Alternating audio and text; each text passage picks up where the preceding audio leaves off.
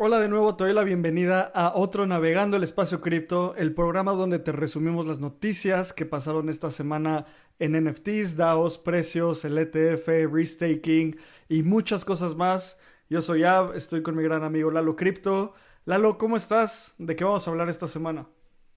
Bueno, como habíamos hablado previamente, estoy muy emocionado. el ecosistema cripto se ve bien, los precios esta semana están en verde hay buenas noticias y es que ya hay fecha para Denkun, es decir, las transacciones en capas 2 ya tienen fecha para ser hasta 100 veces más barato, vamos a hablar de ello. Vamos a hablar de que Solana se cayó otra vez, cosa que ya al parecer ya no pasaba, pero pues sigue pasando. Volvió a pasar. vamos a hablar sobre unas interacciones de Metamask que se me hacen que están muy buenas. Y vamos a hablar también de un reporte que sacó Bitso eh, sobre la región, que tiene muy buenos datos. Así que hay varias noticias que hay que tocar el día de hoy que están muy buenas. Sí, creo que ese reporte de Bitso está súper interesante. Este es un reporte que lanzaron sobre el uso de cripto en Latinoamérica. Entonces te lo vamos a enseñar. Creo que Justo en Espacio Cripto una de las cosas que estamos haciendo es enfocarnos mucho en noticias de la TAM, porque hay muchas noticias de cripto en el mundo y también creo que enfocarnos en cosas de Latinoamérica es súper valioso. Y Lalo también, recordarle a toda la gente que nos escucha que puede entrar a Espacio Crypto Quest, puede mintear este episodio como NFT y puede ganar un viaje a DevCon que va a pasar en Tailandia este año en noviembre. Y Lalo, llevamos una semana y media de Espacio Crypto Quest y ya van más de 130 NFTs minteados. Creo que pues va muy bien. Estoy muy emocionado a quién vamos a mandar. A ver, tú que estuviste el año pasado, cuéntanos qué es DevCon y por qué es tan importante. DevCon es la conferencia más importante del ecosistema de Ethereum. Así de sencillo, ahí se presentan las innovaciones, ahí se presentan todos los proyectos que están teniendo un impacto importante dentro del ecosistema de Ethereum el pasado fue en Colombia, en Bogotá, ahí estuvimos, gente de la comunidad de Espacio Cripto fue acá para que fuera, y ahora es en Tailandia. Y pues sabemos que no está tan cerca como Colombia, así que este tipo de dinámicas ayudan un montón para que más personas en Latinoamérica vayan. A mí se me hace los eventos que pues sí puedo decir que marcaron mi vida. Conocí a gente como Vitalik, puede tener una plática con él. Ahí está la gente más importante del ecosistema. Entonces, se los prometo que es algo que si estás involucrado en el ecosistema cripto no te puedes perder, al menos una vez en tu vida. Es como ir a la Meca. Así que... Tienes que... Yo iba a decir que es como ir al mundial, pero está bien, la Meca también es algo importante. sí, la verdad es que está muy bueno y ya... Al momento que estamos grabando esto, ya hay 190 NFTs coleccionados. Muy probablemente en el momento que estés escuchando esto van a haber más de 200. Así que si quieres ser parte, como decía Abraham, coleccionalos. Todavía el día de hoy que estás escuchando esta grabación, el lunes, puedes coleccionar todos los NFTs. Así que es el último día para que puedas tener todos y entrar parejito con todas las personas que lo han coleccionado en el pasado y pues puedes participar para ganarte un viaje a Tailandia. Y es así de simple, por cada NFT que mintes sumas un punto. Si estás suscrito o suscrita a Voyager, sumas 1.25, o sea, hay un multiplicador de 1.25. Y lo más importante de todo, si minteas en semanas consecutivas, tus puntos valen doble. Así que todo esto es para llevar a la gente a, a DevCon. También va a haber, tenemos varias dinámicas. Estoy muy emocionado de que casi, ya casi llegamos a los 200, Lalo. Literalmente de ayer a hoy crecimos 60 NFTs, que esas curvas de crecimiento están bien, bien, bien interesantes. Y pues bueno, vamos a entrar a hablar directamente sobre el reporte de Bitso y antes un anuncio a los patrocinadores que hacen este programa posible. Obtén el mayor valor de espacio cripto con Voyager. En Espacio Cripto hemos creado una membresía exclusiva para aquellas personas amantes de este ecosistema. Con Espacio Cripto Voyager podrás encontrar trabajo en el ecosistema, ampliar tu conocimiento y conectar con la comunidad en un siguiente nivel. Vamos a tener acceso exclusivo a becas, reportes de investigación bimestral, reportes mensuales de airdrops, acceso previo a eventos de la industria y un club exclusivo para nuestros Voyagers llamado Voyager Club. Si quieres saber más información, ve a espaciocrypto.io Y aprovecha para comprar nuestro primer NFT en donde vas a tener acceso exclusivo a Voyager con beneficios increíbles. Si quieres saber más información, te repito de nuevo, ve a espaciocrypto.io diagonal OE.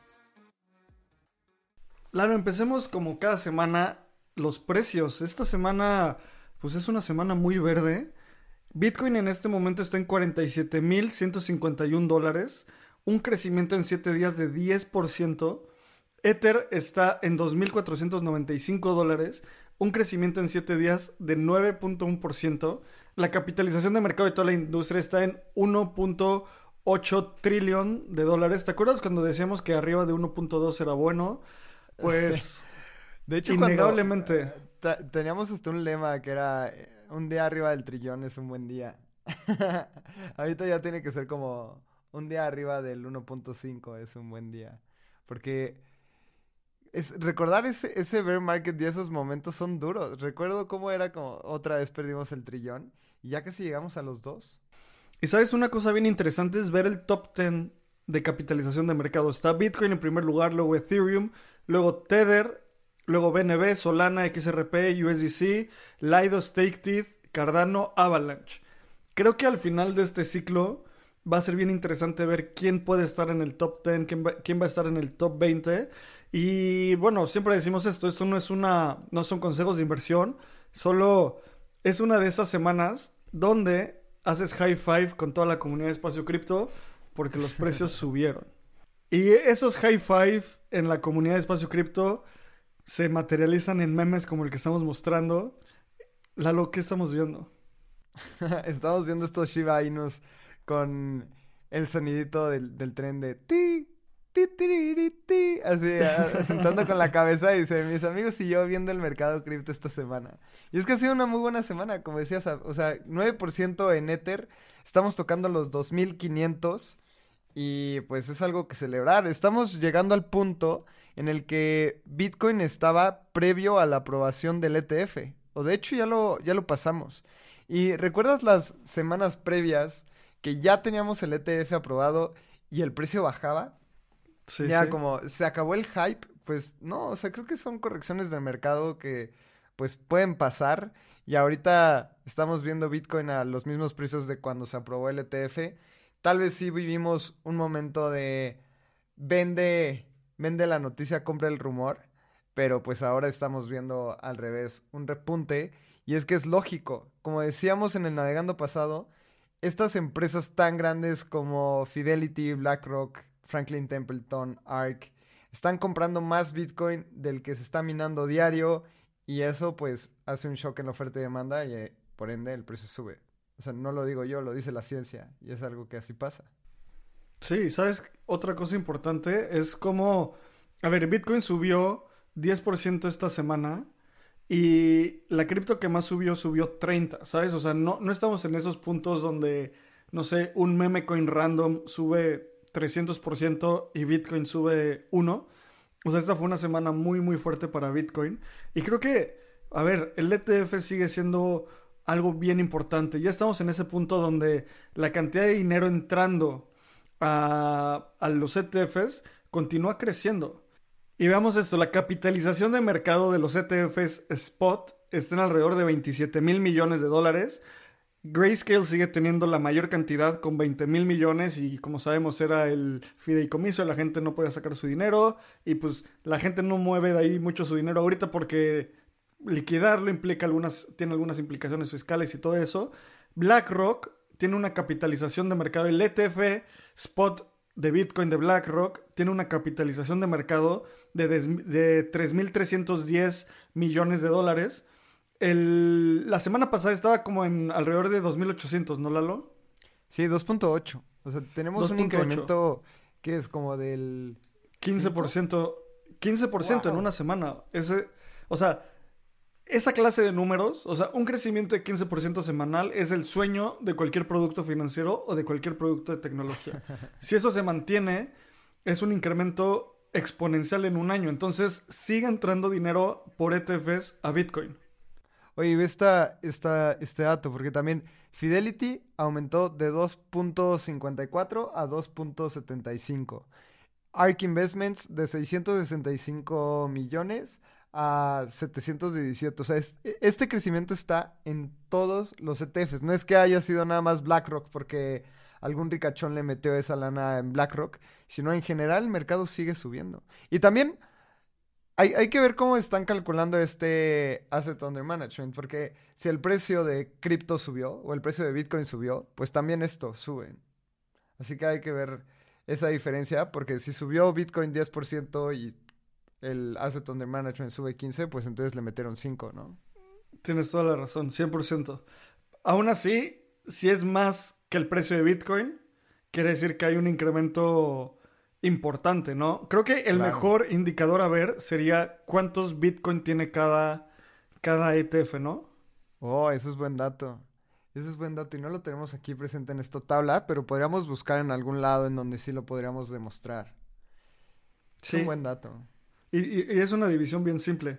Eh, a la siguiente semana se los traemos. Y Lalo, a ver, vamos a la primera noticia enfocada en Latinoamérica de la semana. Y es que Bitso sacó un reporte. Es la primera vez que Bitso hace eso. Cuando, cuando tú y yo estábamos, nunca hicimos esto. Y sacó un reporte que se llama Panorama Cripto en América Latina, reporte del segundo semestre de 2023. Y empieza con una carta escrita por Daniel Vogel, el, el CEO de Bitso. Tenemos ahí un episodio con Daniel por si quieres escucharlo, donde habla de la historia de Bitso, su historia personal. Y nos sueltan muchos datos súper interesantes de cómo está la adopción de cripto en Latinoamérica. Tú te echaste un súper clavado en este reporte. Cuéntanos algunos de los datos más interesantes que viste.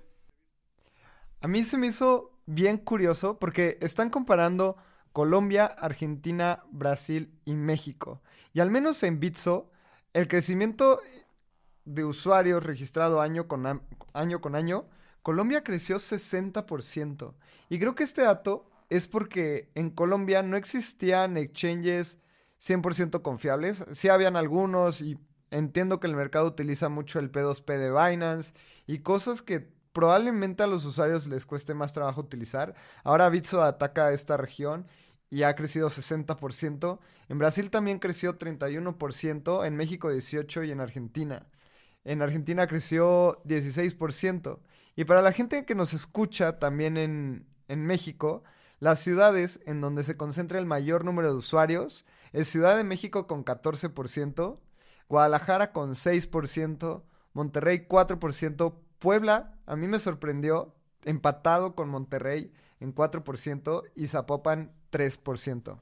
También, si sumamos a Popan y Guadalajara, que pues son como lo mismo, pero no revueltos, estamos teniendo un 9%, que también se vuelve esa región la más, la segunda más importante después de México. 100%, y en Argentina la concentración es Buenos Aires 18%, Córdoba 6, Mendoza 3, Rosario 3 y San Miguel de Tucumán 3%. Creo que otro dato bien interesante es la distribución por edades. El 36% de los usuarios en Bitso tienen de 25 a 34 años. Ese es el, o sea, como el rango de edades donde se concentra la mayor cantidad de usuarios. Después, con 27% de 18 a 24 años. Esto habla de cómo, pues, cripto es un activo de millennial, ¿sabes? Sí, sí, justo. O sea, eso se me hizo muy curioso y nada más va a ir creciendo. Cómo esas generaciones van a ir arrastrando ya esta normalidad de tener activos digitales. Y otros datos que me gustó mucho que está en la página 22 es la concentración del portafolio, relación de criptodivisas preferidas. Y es que en cada país tienen como sus, sus monedas favoritas. Por ejemplo, en México, Bitcoin es el rey. Bitcoin es la criptomoneda que más personas tienen. Después está el dólar digital, que aquí suman a Tether y USDC. Y después XRP.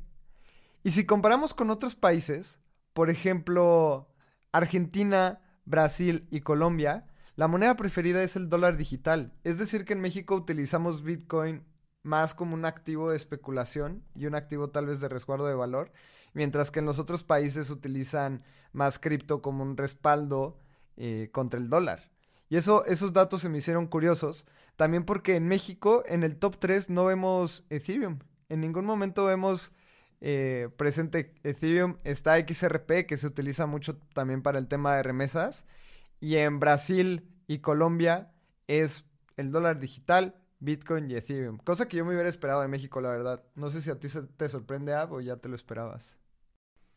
Pues, híjole, creo que, no sé, son datos bien interesantes. Lo que dices, creo que lo que yo rescato mucho de esto es que Bitcoin sigue siendo el rey, ¿sabes? Bitcoin es lo que a muchos normies no se entran y quieren comprar Bitcoin. Y dando números rápidos, si ves como todas las carteras eh, de los usuarios en Bitso, el 40%, a ver, en México el 40% está en Bitcoin, luego el 15% en USDC, 13% en USDT y 12% en XRP. De ahí ETH con 4%.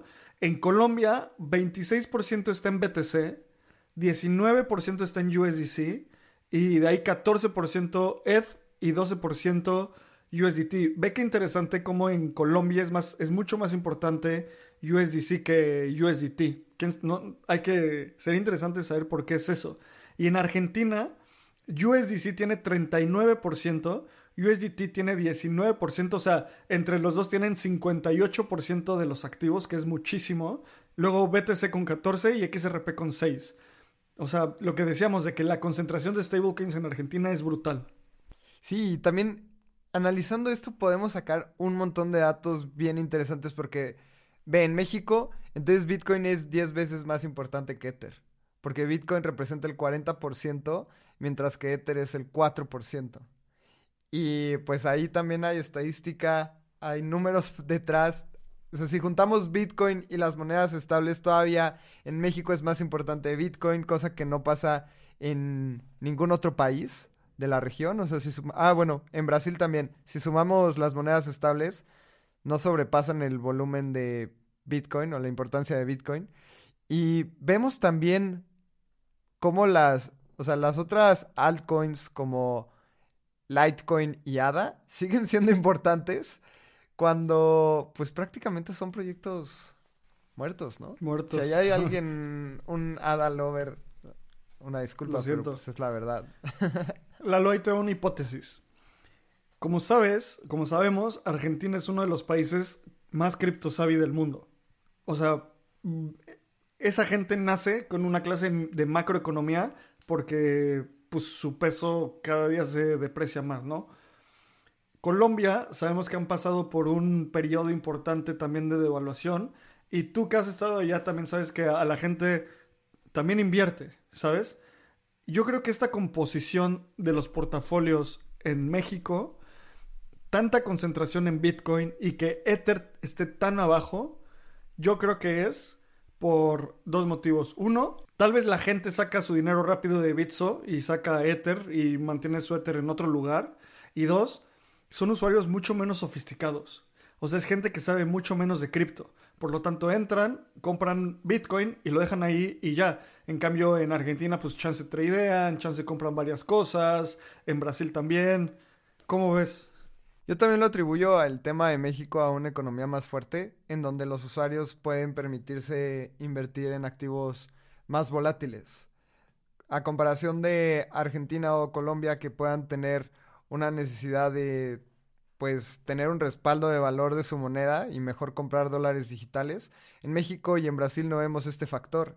Y de hecho hemos visto que el dólar está a precios de 2005, creo. Sí, ahorita estoy viendo la estadística, está a precios de 2005, entonces la gente dice, pues ¿para qué compro dólares? Mejor lo meto en, en un activo volátil que puede tener rendimientos interesantes. Y lo podemos ver en, las estadísticas. Sí, o sea, México y Brasil tienen un porcentaje más alto de compra de Bitcoin y creo que también es por este motivo. Sí, sí, sí, sí, sin duda. Qué interesante ver cómo cada país se comporta diferente, ¿no? Sí, también eh, como cómo interpretan las personas este reporte de manera distinta. Hay cosas que tú dijiste que yo no había visto y probablemente hay cosas que yo había dicho que no lo habías notado.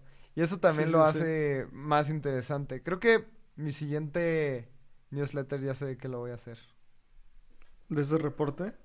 Sí, estaría muy bueno. sí, y creo que, a ver, vayan a la comunidad de Espacio Cripto a comentar lo que ustedes vieron más interesante de esto. Y otra noticia de Bitso, Lalo, se habilitaron los retiros de ETH en Optimism.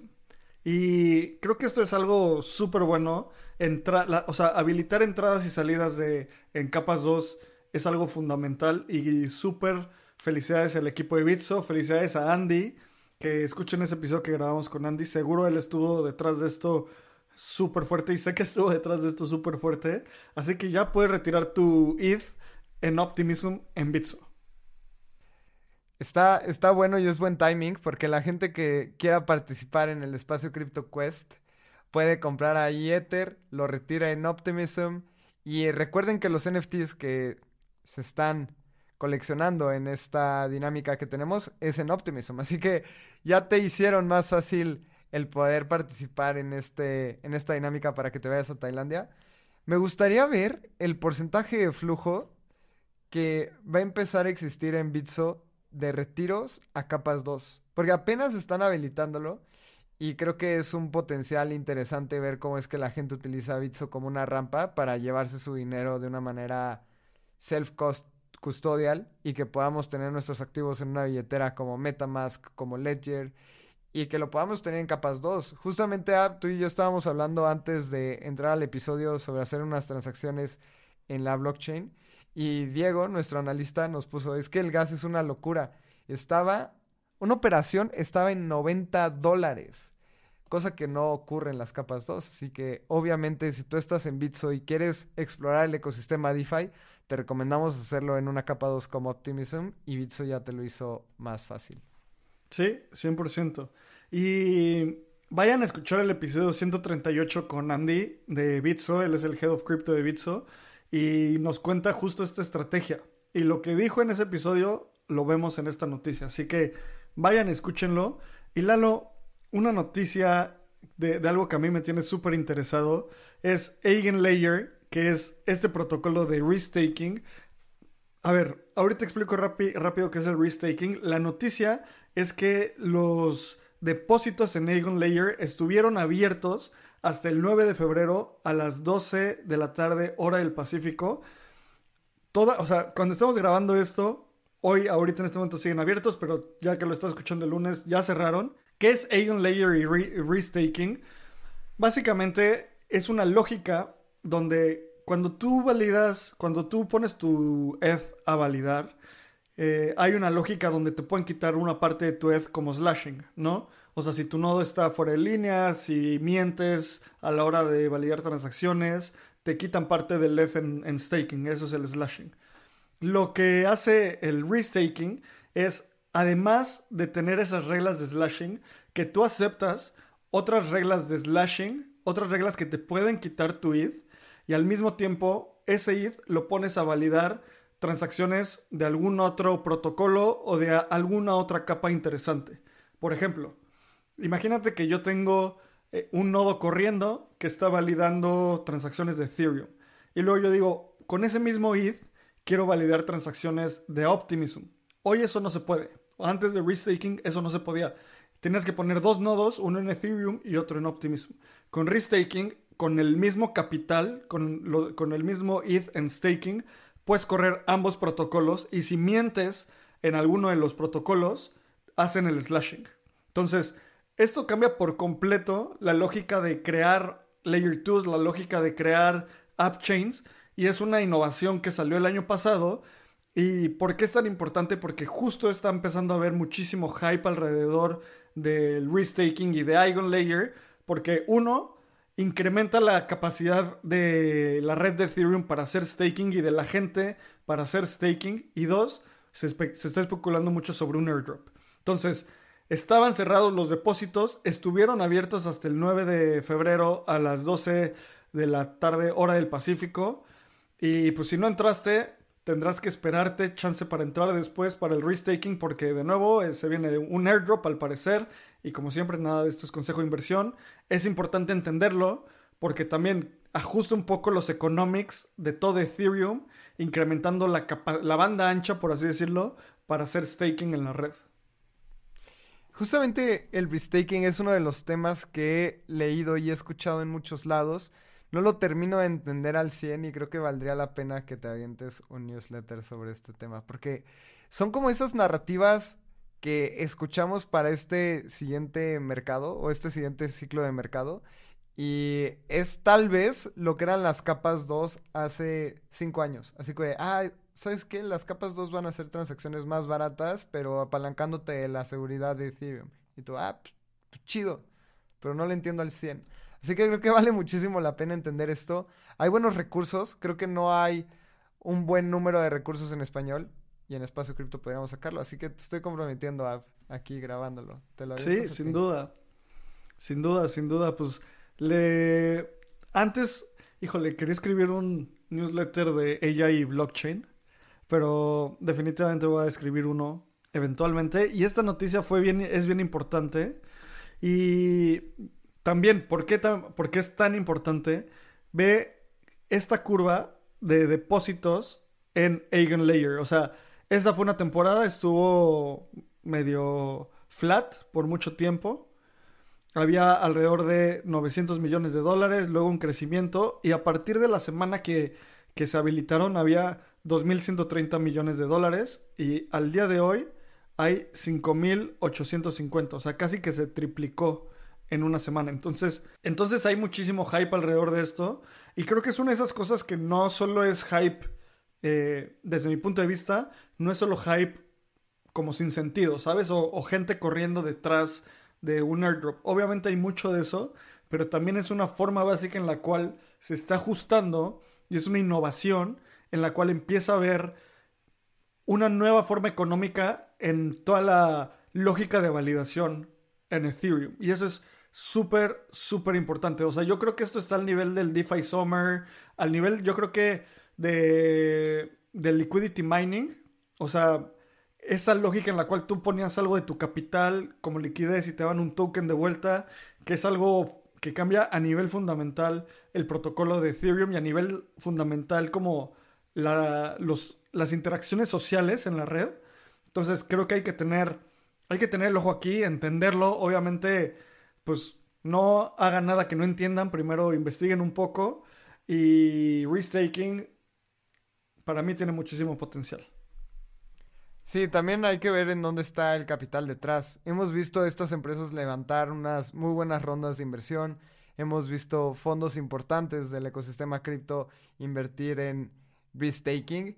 Y para mí es otra de las narrativas del siguiente bull market, cosa que se va a volver normal pero al día de hoy puede ser hasta algo fuera de lo común o que no entendamos al 100, así que creo que sí vale la pena muchísimo echarle un ojo a esto y me gusta, me gusta ver estos nuevos protocolos que como mencionabas, no es como un hype en vano, no es como, ah, la siguiente meme coin, sino probablemente la siguiente tecnología que aporte muchísimo valor al ecosistema en general.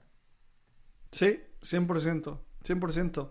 Y la siguiente noticia de esta semana es una para mí se me hace una noticia gigante, tal vez algo, no sé, no tan ruidoso en el mundo cripto, pero para el mundo en general es súper importante. Y es que INS, los ENS, anunciaron un partnership, una alianza con GoDaddy. Entonces, si tú tienes, hagamos el ejemplo de espaciocrypto.ed, ahora en un par de días, en un par de semanas, vas a poder meterte a tu navegador y poner espaciocrypto.ed y que eso apunte a un sitio que tú quieras. ¿Por qué esto es tan importante? Porque consolida este primitivo que son los CNS con un primitivo tan básico que lleva años operando que son los DNS. Los DNS son espaciocrypto.io, el dominio que tú quieras. Entonces, es ese punto donde se empiezan a borrar las líneas entre Web 2 y Web 3 y tiene un potencial gigante porque de nuevo, en un futuro no vas a decir, mándame dinero al wallet 0x, no sé qué es, mándamelo a espaciocrypto.eth. A mí me gusta esta noticia y justamente esta semana, como saben, doy clases en, en, una maestría y estábamos viendo el tema de INS. Y algo que se hizo muy curioso es que hay muchísima tela de dónde cortar sobre los casos de uso de INS. Por ejemplo, si tú estás creando una DAO y quieres hacer una propuesta en Snapshot, o más bien si quieres dar de alto un espacio en Snapshot para que la gente pueda subir sus propuestas, tienes que tener a fuerza un INS. Y es como un anti-civil attack, como para que unos bots no armen un montón de propuestas. Y este tipo de casos de uso se están desbloqueando cada vez más con INS. Algo que no había notado y también se viene pronto es INS en capas 2. Porque al día de hoy es costoso registrar tu Ethereum Name Services. Claro. Te cuesta 5 dólares al año si es, si es un dominio con más de 6 palabras. Pero si tú registras letras, algo ¿no? de 6 letras, bueno, de 6 caracteres, Sí, si sí, registras algo de 3 o de 4, te salen un ojo de la cara. Uno de 3, registrarlo un año te puede llegar a costar hasta 500 dólares. Y bueno, si quieres registrar algo largo como tu nombre con tus apellidos, te cuesta 5 dólares. Pero el problema es el gas. Cuando yo lo quise hacer, es- el gas estaba como en 40 dólares. Entonces, pues no es como que pueda registrar así de que, pues el nombre de toda mi familia en corto, sino pues sí es una inversión que le tienes que pensar. Y pronto se vienen capas 2. Sí, sí, sí, sí, sin duda. Vamos a ver ah, cómo sigue evolucionando. Y en una de las noticias importantes de este navegando, ya tenemos fecha para que los blobs lleguen a mainnet. Durante esta semana se implementó en otro testnet esta actualización de Denkun, todo salió bien y se va a implementar en el slot 8626178, que eso a nadie le importa ese número, es el alrededor del eh, 13 de marzo. ¿Y qué quiere decir esto, Lalo? Al tener blobs, las, los costos de transacción en capas 2 van a continuar bajando. Y ya, a ver, yo, yo digo mucho en espacio cripto, la capa 1 de Ethereum está diseñada para que computadoras hablen entre ellas. ¿Qué es eso? Que, no sé, Arbitrum haga el settlement con Ethereum, que Optimism haga el settlement con Ethereum, que hagan transacciones, no sé, de tal vez millones de dólares. Las transacciones de miles de dólares, de cientos de dólares, los pagos rápidos van a ocurrir en capas 2 y con blobs esto va a ser posible. Esto se anunció, Tim Bacon lo tuiteó el jueves y justo fue todos los jueves hay un Ethereum All Core Devs, eh, una llamada con, los con todos los devs, con todos los core devs de Ethereum. Seguro ahí lo discutieron, ahí pactaron la fecha y pues ya tenemos fecha para otra actualización. Esta actualización es sin duda de las más importantes del año, porque como mencionabas, van a ser las transacciones hasta 100 veces más baratas. Y lo hemos hablado un montón, sé que la gente ya lo puede escuchar en su mente, pero es muy importante porque vas a poder utilizar prácticamente una capa 2 sin, sin necesidad de pensar en las comisiones. Así como haces una transferencia SPAY y no piensas en las comisiones. Por ejemplo, a mí Banorte me cobra dos pesos y ni sé por qué, pero ni me quejo, porque sé que en otros bancos no las cobran. Pero al final, pues digo, ah, son dos pesos. Eso va a pasar en las capas 2. Vamos a decir, ah, pues es como 20 o un centavo de dólar, pues lo pago. Y también esto va a desencadenar distintos casos de uso. Hemos hablado también de account abstraction, de cómo vamos a poder separar eh, la ejecución con los paymasters, etcétera. ¿Y esto qué significa?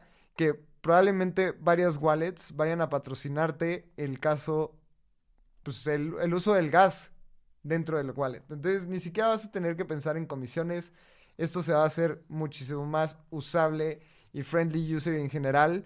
Es también, creo que le va a pegar mucho a estas capas 1 o a estas blockchains que su propuesta de valor es transacciones baratas, porque ya también lo vamos a tener en el ecosistema de Ethereum muy sencillo en los rollups. Así que va a ser muy emocionante ver qué casos de uso va a desencadenar esta actualización, que al final yo creo que nadie puede dar ciencia cierta de los casos de uso más utilizados de aquí a, no sé, cinco años, seis años. Va a ser muy interesante ver eso. Cuando tú usas Twitter, a ver, cada que picas un botón hay un proceso computacional. El código hace, no sé, un API call y pone un like y todo ese proceso se necesita poder computacional, ¿no? ¿Dónde corre eso? En servidores. Tal vez corre en AWS o algo así. Cuando tú haces un like, tú no te preocupas de cuánto cuesta eso, porque cuesta milicentavos. Al final le llega una factura a Twitter de, no sé, varios miles de dólares y TwitterX lo paga, pero tú como usuario nunca te das cuenta de eso. Esto es lo que va a pasar con los blobs. vas a empezar a tradear en una aplicación eh, completamente en DeFi, vas a picar un botón y ni siquiera te vas a enterar del gas fee. ¿Por qué? Porque los gas fees van a ser tan baratos que ese pago lo va a hacer la aplicación por detrás como un costo de servirte, ¿sabes? Como un costo de proveerte un servicio. Obviamente por eso te tienen que cobrar. O por eso te tienen que, más bien, por eso tienen que tener un modelo de negocios que sustente el pago de esos costos. Pero así es como yo veo blobs para, bueno, y los gas fees en un futuro con account abstraction. Este mejor ejemplo, un like en Twitter donde hay un proceso computacional y tú ni te enteras de cuánto cuesta eso. Estoy de acuerdo, va a ser muy emocionante y como mencionabas, o sea, lo va a asumir el protocolo y el protocolo tiene que tener un buen modelo de negocio para poderlo asumir o si no, pues van a morir, ¿no? Porque no, no es que te, o sea, tú como usuario te vas a ir al lugar en donde menos comisiones te cobra, van a haber cinco opciones en donde van a asumir el costo y la sexta no te lo asume, pues esa sexta no creo que vaya a durar, durar mucho. Sí, justo. Y más que el protocolo son las aplicaciones, ¿no? Las aplicaciones que, o sea, TCP sí, un Uniswap, un SushiSwap, un... O sea, todas estas dApps que utilizamos dentro de la blockchain. No, pero van a ser como más bien los MetaMasks, los Ravis, porque el protocolo en sí, pues no hace nada, ¿no? Es lo que facilita la transacción. Pues lo podemos ver en OneInch. En OneInch ya te abstraen el, el, precio del gas y ya no lo piensas y ya no lo ves ahí. Creo que esto es, a lo que me refiero de que no sabemos justamente cómo ya, claro. vamos a llegar a utilizarlo. Sí, sí, sí, 100%. Dijiste que esto va a ser una competencia para esos blockchains que su propuesta de valor es eh, transacciones baratas. Y pues uno de esos blockchains es Solana. Y Solana tuvo una mala noticia esta semana se cayó Solana por 5 horas. ¿Y qué fue lo que pasó? Se cayó el único cliente que tiene Solana, el único software que tiene para procesar y validar transacciones. Se cayó, hubo un bug en ese software y como es el único cliente, se cayó toda la red. Por ejemplo, en Ethereum, ahí está el cliente de Geth, Prism, varios. Geth tiene más del 85% y también es un riesgo de centralización, pero lo importante es que hay otros, hay varios, y eso hace que si se cae uno, el blockchain pueda seguir procesando transacciones. En Solana se cayó el único cliente e hizo que todo el blockchain se parara por 5 horas. Y eso es un problemón porque, a ver, se cae el blockchain y la vida sigue, ¿sabes? La gente sigue tradeando en exchanges centralizados, eh, no sé, los préstamos siguen ocurriendo. Entonces, en cuanto se reabre el blockchain, hay una gran oportunidad de arbitraje y de aprovechamiento de liquidaciones de un montón de cosas. Entonces, si una cosa tiene que hacer un blockchain es no caerse. Y Solana se volvió a caer pues después de un año. La última vez que se cayó fue creo que en febrero de 23. O sea, no sé, sí, se me hace... No, e, esto es de lo peor que, pueden, que puede pasar para un blockchain, la verdad. Y este argumento de que es que antes Solana se caía, pero ya no se cae, pues, pues ya no es válido, ¿no? Es como, sí, ya pasamos esa etapa en donde nos caíamos seguido, pero ya no está ocurriendo. Hace más de un año o casi un año que no se cae, pues se cayó durante cinco horas. Y también es la quinta caída más larga que ha tenido Solana en su historia. Y es la onceava vez que ha tenido problemas en los últimos dos años. O sea, la quinta caída más larga. Es decir, que hubieron cuatro caídas más largas de cinco horas en los últimos dos años, que también es duro. Es como tener una, pues es una base de datos que no puedes confiar al 100% en ella, porque tal vez en algún momento estás viendo o quieres operar o quieres realizar una transacción, pues no lo puedes hacer. Así que no sé qué tanto estén atacando ahí el trilema de, del blockchain, que es lo que cualquier blockchain quiere alcanzar. Y pues... Definitivamente es un gran problema y yo veo a Solana están pasando muchas cosas emocionantes en Solana, ¿sabes? Y que pase esto es muy desafortunado. Creo que lo van a tener que solucionar.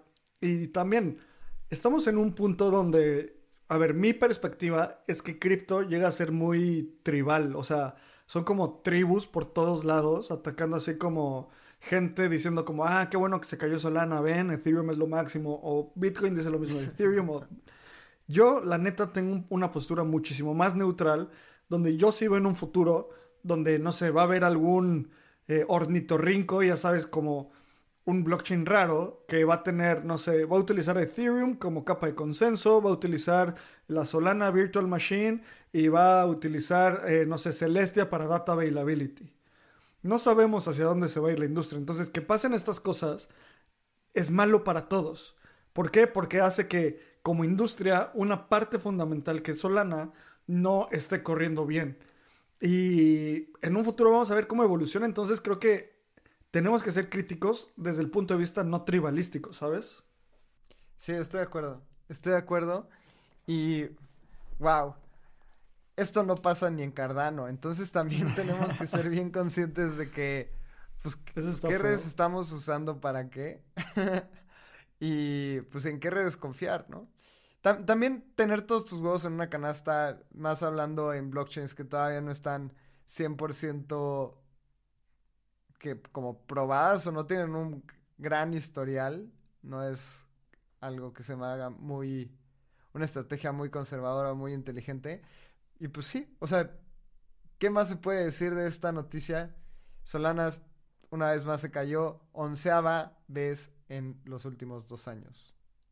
Y vamos a pasar rápido por la siguiente noticia porque esto me dio mucho gusto por Nerd. Y hubo, hay unos científicos que están intentando identificar cómo inició la vida en la faz de la Tierra y tenían que correr algo así como 11.000 computaciones, 11.000 millones de computaciones, perdón, o sea, era una cosa gigante, no tenían acceso a una supercomputadora y lo que hicieron fue utilizar la, la red de Golem. ¿Te acuerdas de Golem? Este, como funciona es que tú pones tu computadora, rentas tu CPU, o sea, tu, la capacidad de procesamiento de, de tu computadora para que alguien más la use y pueda, no sé, renderear videos en 3D o descubrir el, el inicio de la vida.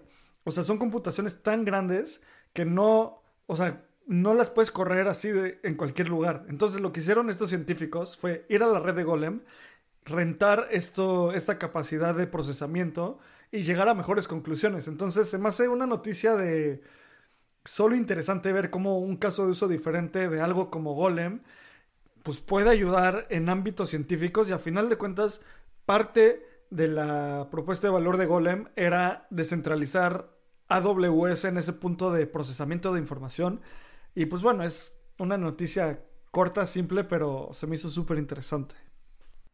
A mí, como mencionabas, como nerd, leer esto se me hace como como darle un dulce a un niño. Se me hace bien interesante. Y es que ve, aquí nos pone Diego. El equipo comenzó creando la red de vida primitiva. Y la red de vida primitiva, por sus siglas en inglés, se llama Noel, que no es coincidencia. Compuesta de moléculas que pudieron estar presentes en la Tierra 4 mil millones de años en el pasado, como agua, metano y amoníaco. De las 11 millones posibles de reacciones, presentaron una reducción considerable para solamente considerar 4.9 millones. O sea, esta fuerza computacional ayudó a reducir la muestra más de un 50%. Eh, por ciento. y encontraron 11 mil millones. Ajá, 11 mil millones y la redujeron a, a 4 mil millones. millones. O sea, más de 50% reducido gracias a, utilizar Golem. Encontraron que solo algunos cientos de reacciones provocaban que las moléculas se, eh, se replicaran, concluyendo que es algo muy extraño, lo cual es extraordinario porque el proceso de autorre aplicación es considerado como un jugador crucial en el surgimiento de vida en la Tierra. O sea, esto está diciendo que, resumidas cuentas, Golem ayudó a reducir las posibles reacciones en un 60%, cosa que no hubiera sido posible utilizando algo como común y corriente. Tal vez, ah, tal vez sí pudo haber sido posible, pero no existía un lugar que les pudiera proveer esta demanda. Eh, utilizaron más de, o sea, el poder computacional de más de 20.000 CPUs ¿sabes? Entonces, se me hace un caso como una implementación bien interesante de Golem. Y algo rescatado de esta noticia que se me hace también súper importante es que estamos viendo el caso de uso de blockchain no únicamente para temas financieros, sino también como para uso poder computacional, científico, necesidad de mayor número de CPUs. O sea, no es nada más para enviar dinero, sino también descentralizar distintos casos de uso, descentralizar activos como son los CPUs. Sí, 100%. Y bueno, pasemos a, rápido a una noticia importante para el mercado americano y es que ahora vas a poder hacer on y off ramps, o sea, meter dinero y sacar dinero de tu Metamask utilizando a Robinhood como rampa. Esto es obviamente para los Estados Unidos. ¿Y por qué es importante? Porque es otra vez otro paso de fusión entre, eh, no sé, fintech y cripto. ¿Sabes? O sea, que puedas depositar directo utilizando Robinhood.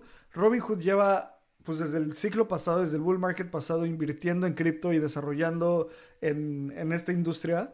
Entonces, creo que es una muy buena noticia y Lalo, tú sabes lo importante que son los on-ramps para toda la industria. Sí, estoy de acuerdo. Y pensar en Robinhood en México puede ser un poco complicado, pero piensa en algo así como GBM. Es como si GBM le permitiera a sus usuarios comprar cripto y después enviarlos a su Metamask de manera directa. A mí se me hace una gran noticia. Probablemente vayamos a ver este, este mismo caso de uso de casas de bolsa para que la gente compre cripto y después las deposite en custodia propia. Se me hace bien interesante y como, como mencionabas, cómo es que Robinhood se está metiendo al ecosistema cripto, también lo está haciendo de manera correcta, aliándose con las personas correctas. Sí, sin duda. Y demos una serie de noticias rápidas. El gran Diego puso esto como qué está pasando en el cementerio de cripto. Y la primera noticia es que OPNX, que era OpenX tal era el exchange que iban a poner eh, Susu y, Kyle Davis de Three Capital. Ya cerraron sus puertas. Obviamente no iba a jalar. Lo que era un exchange para eh, hacer trading de, las liquidaciones, de las promesas de liquidaciones de FTX, de, de BlockFi, de Celsius. Y esta semana van a cerrar sus puertas.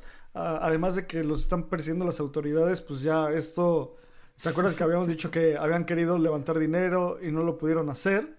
Y yo creo que la noticia más importante de lo que está pasando en todas las empresas, con todas las empresas que quebraron, es que alrededor de 1.400 millones de GBTC que tiene Genesis, Genesis, esta empresa que estaba haciendo el programa de, de Earn con Gemini y se están peleando entre ellos hasta que un juez les dijo como dejen de pelearse y pónganse de acuerdo, básicamente. Ahora van a tener que liquidar 1.400 millones de GBTC y después alrededor de 1.200 millones en el futuro cercano.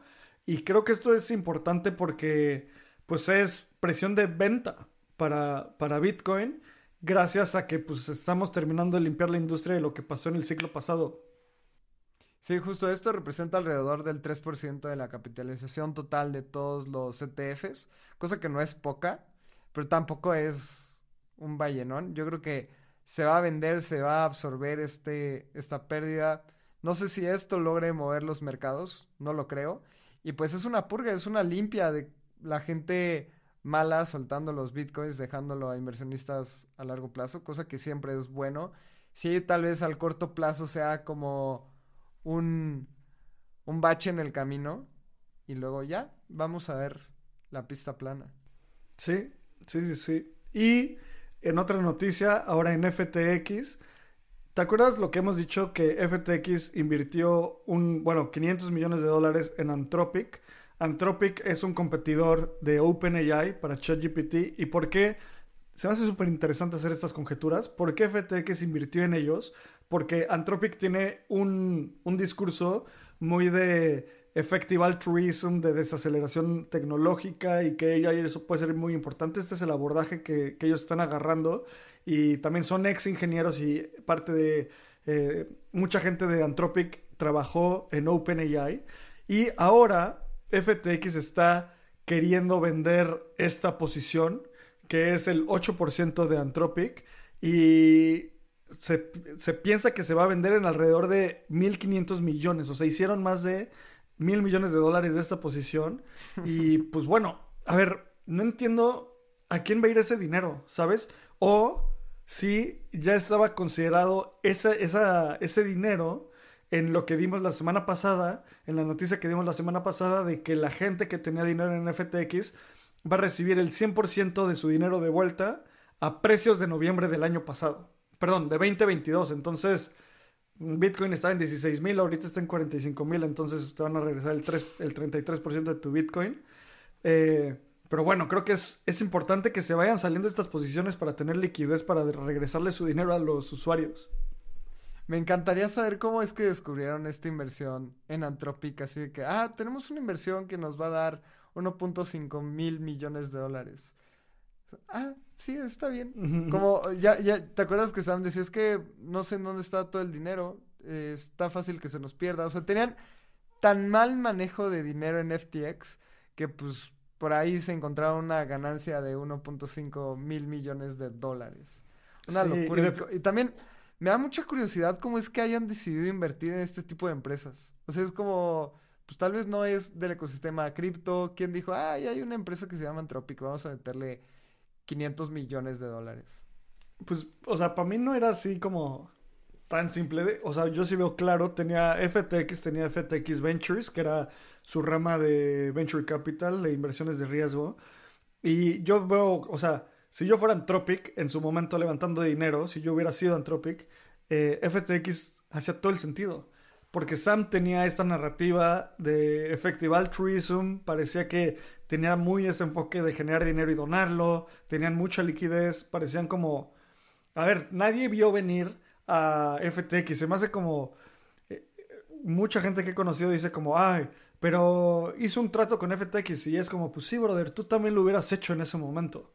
O sea, tú tenías tu dinero en FTX, yo tenía mi dinero en FTX, todo el mundo tenía dinero ahí, ¿sabes? O sea, no nos hagamos como los sabios de, uy, yo lo vi venir. No, simplemente era como, a ver, invirtieron en esta empresa, es como Coinbase, tiene Coinbase Ventures y resulta ser un fraude, pues van a tener dinero por todos lados, que espero que Coinbase no sea un fraude y creo que no es un fraude, pero quién sabe, nunca sabemos.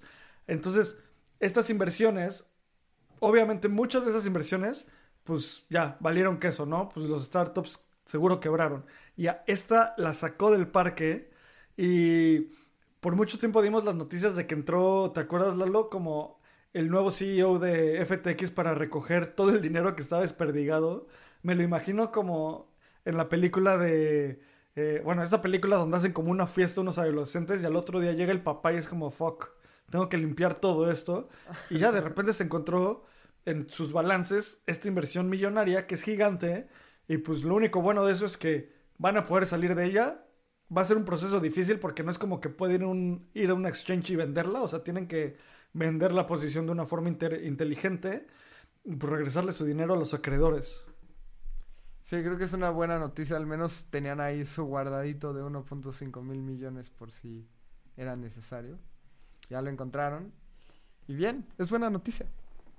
Sí, y la última noticia en el, en el cementerio es que los, los, la gente, los acreedores, la gente que tenía dinero en Celsius, va a recibir más de 3 mil millones de, de dólares, o sea, les van a regresar su dinero y van a utilizar PayPal y Coinbase para distribuir esos pagos. Y creo que es una buena noticia porque, de nuevo, mucha gente va a recuperar su dinero. No está claro qué porcentaje de los fondos les van a regresar, pero bueno, algo es algo, ¿sabes? Sí, estoy de acuerdo. Todo lo que salga está bien. Y qué lástima que otra empresa en el ecosistema cripto haya defraudado. Seguimos, seguimos con esos, con esa purga del ecosistema y vámonos ya a lo que sigue. Lo que sigue. Y bueno, la última noticia del, de la semana, Lalo, es que Puta. uno de los mayores fraudes de la historia de cripto que es Craig Wright, que dice ser Satoshi Nakamoto, ya ha demandado a gente diciendo que él es Satoshi, que le deben dinero de, por usar el protocolo.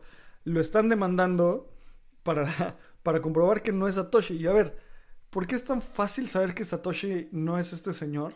Porque si, si eres Satoshi, lo único que necesitas es firmar una transacción con tus llaves privadas diciendo, dices como, voy a mandar, yo haría esto si fuera Satoshi voy a mandar .027 Bitcoin o cualquier número random a esta dirección mañana a las 3 de la tarde. ¿Va? Sí, lo tuiteas, la mandas y dices como, ven, soy Satoshi, listo, no hay más. Este señor no puede hacer eso.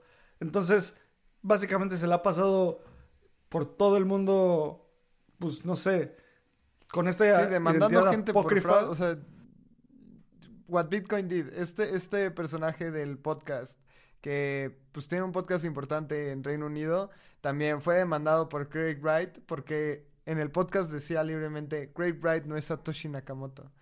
Y pues estuvieron en una demanda de dos años en donde ya por fin Great Bright perdió la demanda y se está aventando otra demanda más.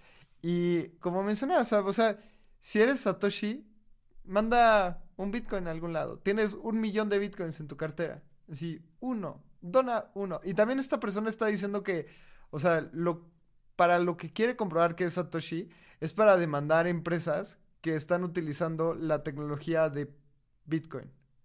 Es como si Satoshi estuviera traicionando todos los principios por los cuales creó Bitcoin. Sí, 100%. Me da mucho coraje este señor. Y bueno, con eso cerramos el navegando de esta semana. Me encanta ver noticias sobre Latinoamérica. Vayan a leer el, reporte que lanzó Bitso. Está súper interesante para ver cómo se comporta la industria. Eh, ah, eh, risk-taking, creo que hay que hacer algo, un, capítulo de eso. Tenemos que traer a alguien, no sé quién. Chance ahorita que vayas a ir, a ver a alguien del equipo de Egan Layer habla español. Y pues bueno, Lalo, muchas gracias por estar en otro navegando. Y como siempre digo, muchísimas gracias por saber más hoy de lo que quería saber ayer. Minté este episodio en Espacio Crypto Quest y nos vemos la siguiente semana. Este guion de Mundo Futuro lo escribió una inteligencia artificial. Imagina un mundo donde la tecnología se convierte en una extensión natural de nuestras vidas. Donde cada experiencia se eleva a niveles inimaginables de simplicidad. Un mundo donde los límites se desdibujan y las ideas se hacen realidad con un solo toque. El mundo cambiará más en los próximos 10 años que en los últimos 100. Yo soy Jorge Alor. Yo Mario Valle. Y yo Jaime Limón. No te pierdas Mundo Futuro, el principio del fin. Disponible en cualquier plataforma de podcast. Mundo Futuro, Mundo Futuro.